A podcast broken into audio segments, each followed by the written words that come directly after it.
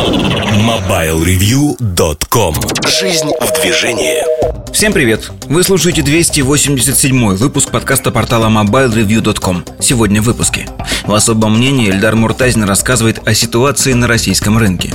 Штучки Сергея Кузьмина посвящены самым разным штучкам, например, компании Mofi в обзоре новинок Sony Z4. А в кухне сайта речь идет о том, что происходит с читателями. MobileReview.com Особое мнение Всем привет, с вами Эльдар Муртазин. Особое мнение хочу посвятить ситуации на российском рынке, про цены, про все остальное. Что называется, говорим мы про это постоянно. Курс рубля качается как на качелях туда-сюда, и для многих это создает, в общем-то, такие разные ожидания, когда люди говорят, а, я сейчас не буду покупать, я дождусь чего-то хорошего. Может быть, курс вернется, там, я не знаю, на 30 рублей за доллар или на 40 рублей за доллар. И будет мне счастье. Будет мне счастье, куплю я тогда всю технику подешевле, потому что она изменится в цене. Я сразу хочу сказать, что я несколько раз и достаточно подробно в бирюльках, в диванной аналитике рассказывал про этот кризис и рассказывал про то, что будет. Так как кризис явление очень живое, а, водные меняются постоянно, это связано не только с курсом, но и с действиями компании, поэтому можно вот такие обновления информации, что называется, делать э, ну не ежедневно, но еженедельно точно. Этот подкаст э, записывается в середине апреля, и я сейчас расскажу про ту ситуацию, про тот сценарий, к которому мы пришли сегодня, и что будет происходить в дальнейшем. Не так давно я рассказывал о том, что цены пойдут на электронику вниз, э, начиная с э, конца апреля, середины мая, в зависимости от брендов. Мелкие бренды, у кого маленькие товарные запасы, отреагируют первыми. Крупные бренды будут чуть попозже. Э, потому что многие закладывали курс доллара, например, на уровне 70-65. Сегодня он изменился и колеблется чуть меньше 55 рублей за 1 доллар. Поэтому цены, конечно, пошли вниз.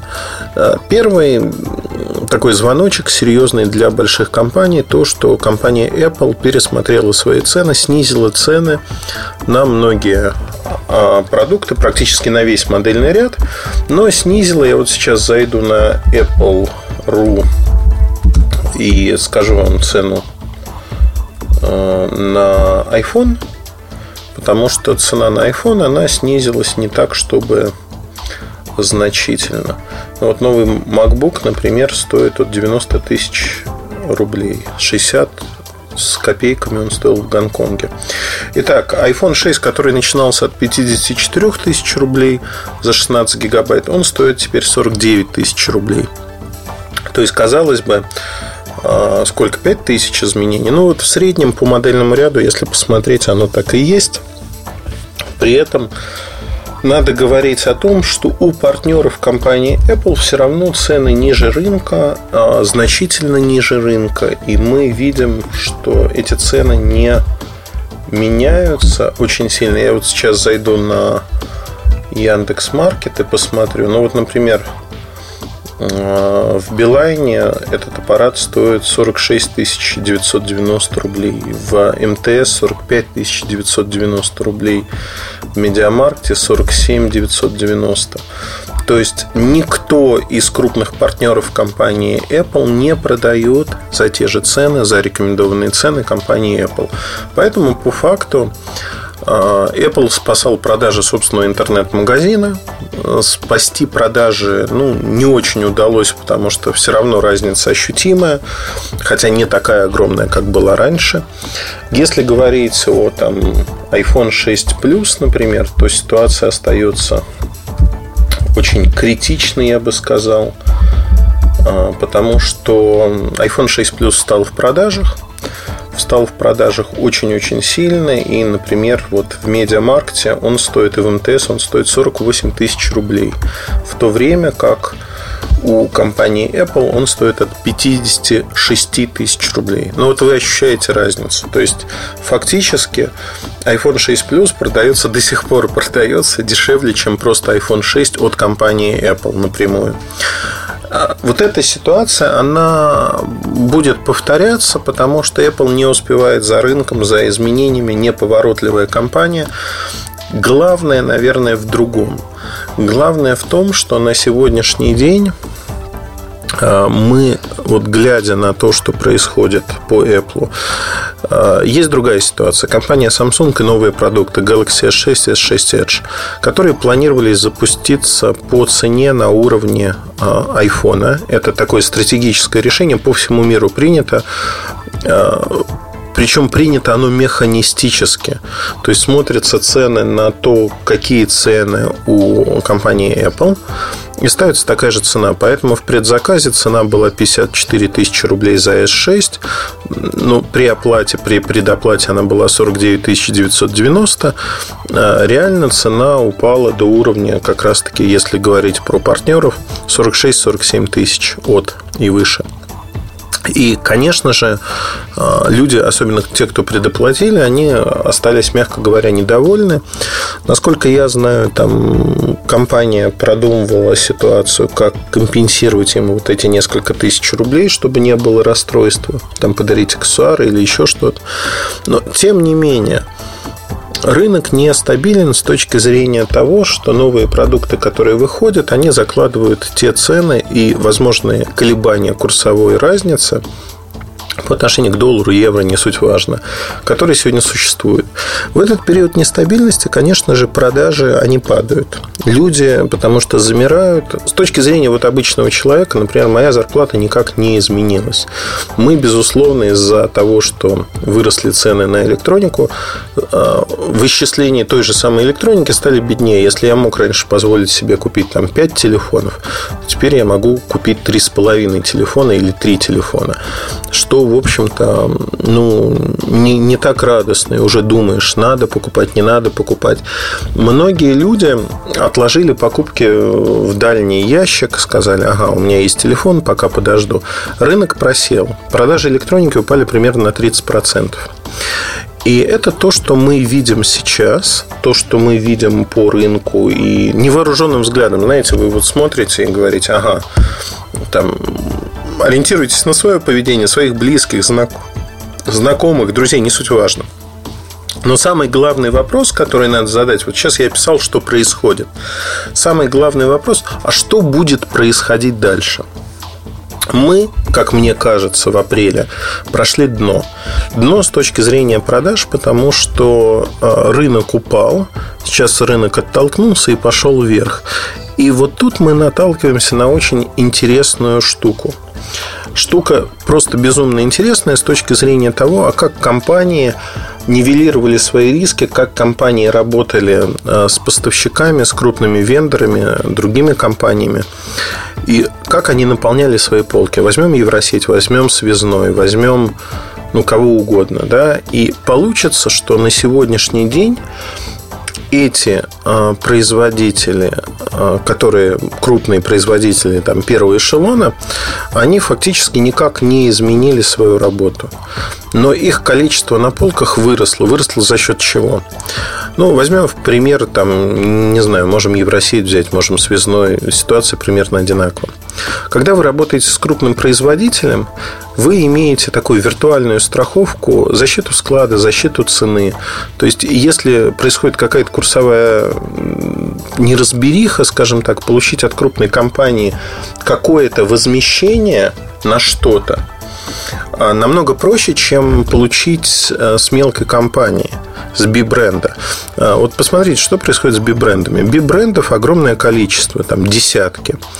А, в общей корзине э, крупных компаний они составляют от 40 до 50%, если про розницу говорить. То есть по отдельности пережить там то, что какой-то бибренд встал в продажах, не продается, можно с легкостью. Тем более, что маржа достаточно высокая. Но если они не продаются все одновременно, то добиться просто физически, для того, чтобы добиться возмещения денег, им надо капать на мозги ежедневно. Это должны делать люди из розницы, э, закупщики, например. Но у них тоже ограничено время. Они могут за там, рабочий день промыть мозги там, одной компании, по сути, двум компаниям, но не десяткам. И получается, что э, бибренды очень рискованы в данный момент. Рискованы с точки зрения того, чтобы их ставить на полку. Их доля, как ни странно, сократилась с одной стороны, хотя, казалось бы, все должно быть наоборот, у них конкурентная цена, сейчас время для того, чтобы им расти, тем не менее, у них нет ресурсов э, свободных по сравнению с крупными компаниями. И крупные компании нарастили свое присутствие, в первую очередь тот же Samsung. А, который как и был, так и остается лидером рынка. Но будет ли эта ситуация длиться вечно? Наверное, нет. Наверное, нет, потому что сегодня мы подходим к моменту, переломному моменту, когда уже торговые сети розницы видят, что мы достигли дна, и рост начинается постепенный рост. Вот он уже идет, рост спроса. Что происходит на следующем этапе? Вот май мы наблюдать будем то, что с полок вымывается, то, что там есть, уже есть. И приходим мы в лето. Лето достаточно спокойный период, понятный период. Вот начинается июнь. На полках есть э, множество моделей от крупных производителей. Но так как в апреле и в мае бибренды не поставляли достаточно большого количества телефонов, то они уже сегодня сегодня, вот здесь и сейчас, в апреле, не размещают заказы на новые телефоны, которые придут в июне. У них нет для этого денег. Деньги они получают от розницы. Розница им сейчас не платит, ну, в большинстве своем. То есть в июне, в июле их аппаратов в большом количестве не будет. Что произойдет на следующем этапе?